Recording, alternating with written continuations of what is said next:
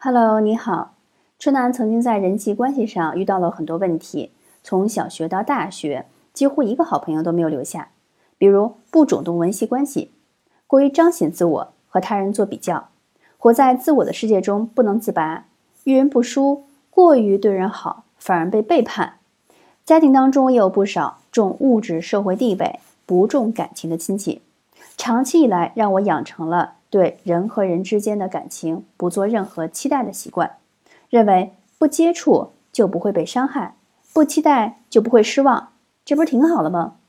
可人毕竟是群体动物，刻意不和人的接触，不愿意面对每个人，包括自己身上的人性弱点，就是逃避。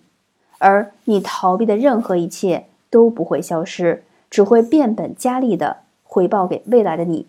所以，学会处理人际关系，要从今天开始。